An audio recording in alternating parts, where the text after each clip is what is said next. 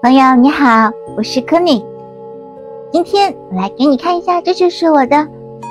啊阴阳，我们的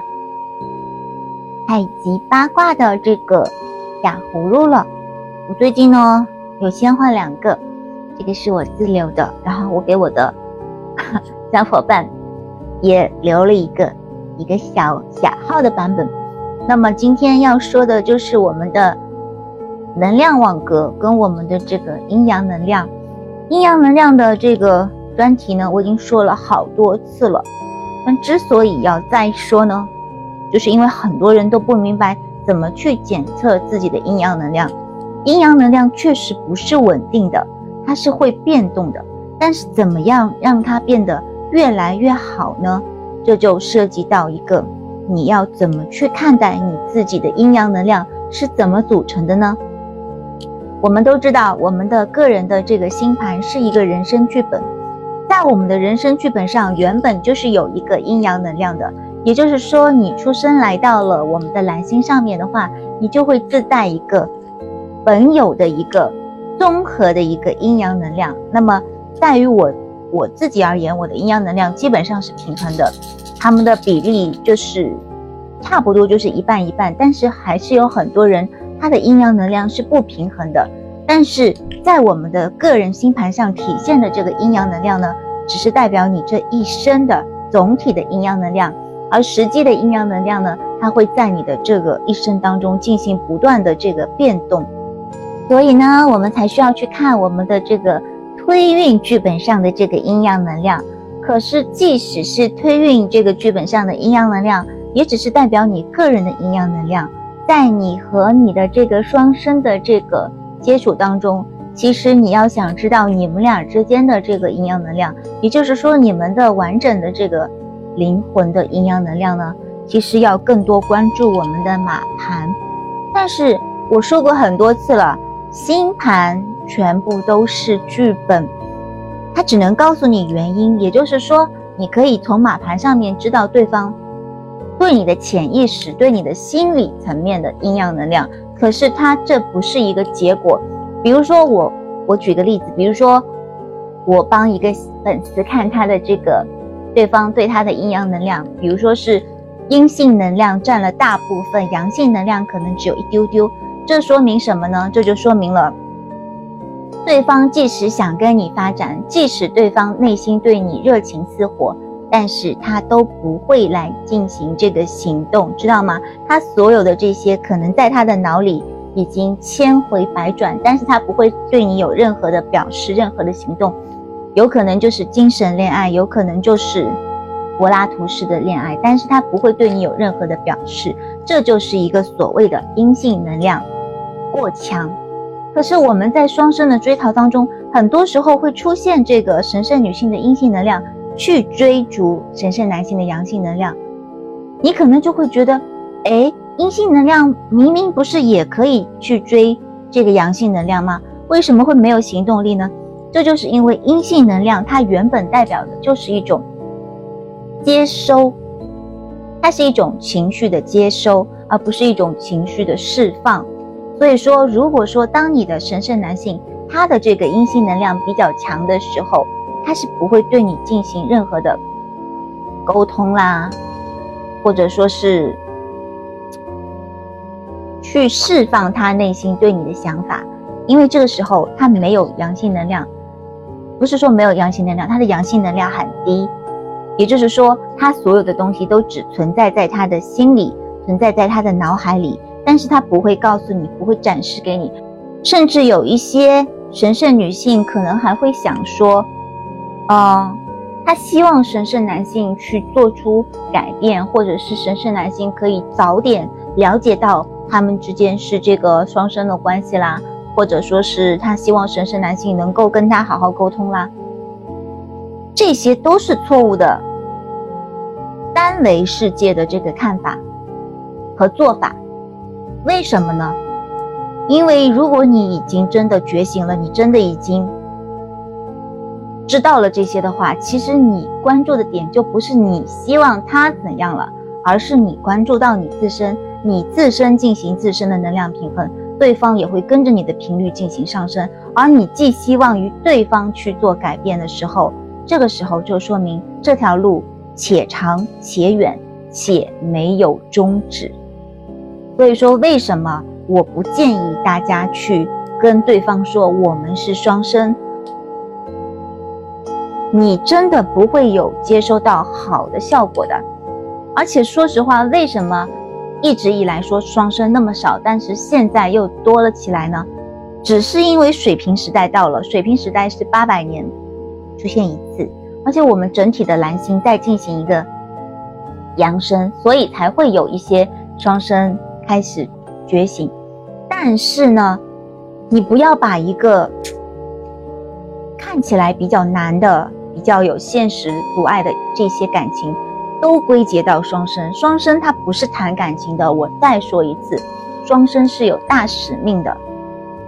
当然了，双生是从感情起的，无论你们是亲情、友情、爱情的哪一种，那如果是爱情的话，是最难去克服的，就是因为情节是最难度过的嘛，情节是最难去克服的。所以说，任何的这个活动当中。我们都可以知道，情节是最难去克服的，所以说才需要提到我们的阴阳平衡，这就是我画我的葫芦的原因啦，这就是我的葫芦的作用啦。接下来呢，这段我我会画不同的这个阴阳图案，也会进行嗯，比如说一些生命之花啦，或者是梅尔卡巴这个图形，我我都会有把它体现到我们的这个阴阳的。这个葫芦上去，它会作为一种很好的能量调节的一个法宝啊。然后接下来呢，说了刚刚的这个阴阳呢，我再来跟你说一下这个。所以说总结一下阴阳部分，就是说阴阳部分是你与生剧本上面的阴阳，加上推运上面的阴阳，加上马盘时空组合等等等等上面的所有的阴阳的能量进行一个总和。但是这个总和计算出来的也只是一个大致的概率，没有决定性，是因为你的自由意志可以扭转阴阳能量。如果说当你自由意志想去扭转阴阳能量的时候，你就不用再受到任何的剧本的限制了。今天这个剧本让你死，你就可以活，明白吗？接下来呢，我就继续把这个能量网格的这个问题再说一下清楚。嗯。在我的这个灵魂手账第二部里面，曾经第八章，呃，在那个《毒灵传》的这个第八章里面有一个能量网格。能量网格说的是什么呢？就是说，其实，在我们的这个蓝星上面呢，在它的外围一直都是有一个能量网格的。这个能量网格呢，它是一个非常强大的一个网络云端的一这样一个。工具，所以说我们可以通过这个能量网格去下载到我们的各种信息，包括一些前世今生的信息啦，啊，过去的信息啊，未来的信息啊，我们都可以从这个能量网格去下载。而且呢，几乎在我们这个蓝星上面，所有的这个古文明的遗址啦，包括重要的城市啦，都是建立在这个能量网格的这个中心点上的，在。我们的蓝星上面也有很多科学家曾经做过这个相关的研究，也发明过这个，呃，也发布过很多相关的报道。嗯，我们很多时候可能会出现一些未解之谜、未知之谜，就是一些飞机莫名其妙的失踪呀，或者 UFO 莫名其妙的出现一下就没了，或者是一些船只运行到一个特殊的地带的时候它就不见了。其实它都是位于这个能量网格的一个焦点。能量网格呢是看不见的，可是呢，它是跟我们熟悉的这个 Internet 一样，它其实就是一个高速的一个云端云端网络的这么一种概念吧。它这些焦点上面呢，存储了很多从亚特兰蒂斯时代起就已经保存的一些宇宙的真理。在我们的身上呢，我们都知道是有一个脉轮系统的。我们的这个脉轮系统呢，和我们的能量网格是可以连接的，所以说有些人才可以依靠这些去解读阿卡西。在一九二一年的时候呢，我们就有一个科学家，一个考古学家提出了关于地磁线的理论，具体名字在我的书里有，大家也可以去搜索“一九二一年地磁线理论”。那么他在这个一本，他在一个老直道里面就详细的阐述了关于这个理论，而在一九二七年的时候呢。他也继续出版了《莱茵猎人手册》，来继续来说明这个问题。比如说，我们的犹他州那边有一个上帝之谷，其实，在几千年之前呢，那里并不是沙漠，而且有人在那里发现了非常神秘的金属，而这个神秘的金属，它就可以启动很多附近的能量漩涡点了。其实，能量网格一开始的时候呢，是由来来到蓝星上面的这个良善的那些外星种族来进行一个建立的，他们其实是知道这个所有的真相、所有的发展的过程的，所以的说，他们来建造这个能量网格呢，其实就是用来辅助我们蓝星进行一个扬升的一个工具了。可是呢，当然会遭到破坏啦，是不是？我们都知道好事多磨嘛，那么这个。暗之力量，它就来进行破坏，它会在这个能量网格上面做手脚，所以说它会出现了一些负面的能量，比如说一些低频率的能量，一些恐怖啦，啊，恐怖的一些活动啦，比如说散播一些不真实的一些谣言啦，或者是累生累世的一些不合理的制度啦，或者是一些病毒啦。啊，瘟疫啦，等等等等。所以说呢，我们作为这个蓝星上面的这个人族呢，其实只有一个办法，就是说通过正面的频率和无条件的爱去对待人，对待我们身边的事物，并且所有的觉醒联盟的成员其实都在积极的修补这个能量网格。嗯，之所以我们一定要去经历。这个事情，有些时候就是因为，如果你没有去经历的话，其实呢，在我们蓝星上面的这个所有的人族，他就会没有体验性，他就不会分辨什么是正面，什么是负面了。还有呢，就是正面和负面和我们所谓的合一矛盾吗？如果你会问这个问题的话呢，其实你还离这个觉醒还很远。你还需要任重而道远，继续往前走。因为当你力量比较小的时候呢，你只要做好自己，就已经是很伟大的一件事情了。当你的力量比较强大的时候呢，你就可以去帮助一部分的人；而当你的力量非常强大的时候呢，你就可以跟这个暗之力量去进行一个对抗。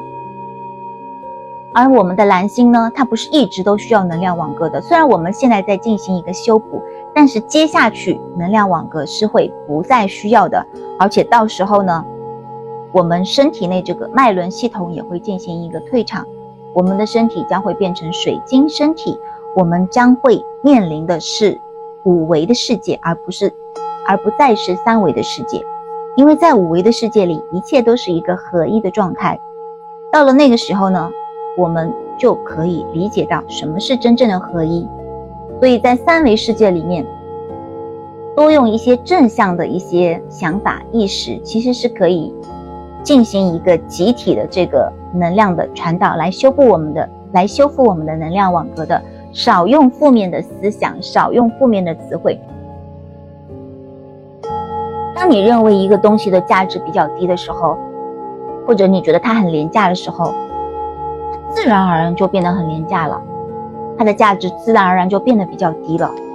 知道吗？所以说，其实呢，很多时候我都会，因为我自己是不说脏话的，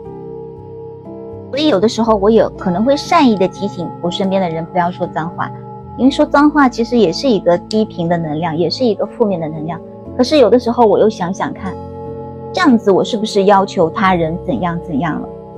其实我不是要求他人怎样，只是。我可能想要帮助你，但是如果你真的不想让我来帮助你的话，OK，做你自己。好了，今天的灵魂手账就到这里啦，拜。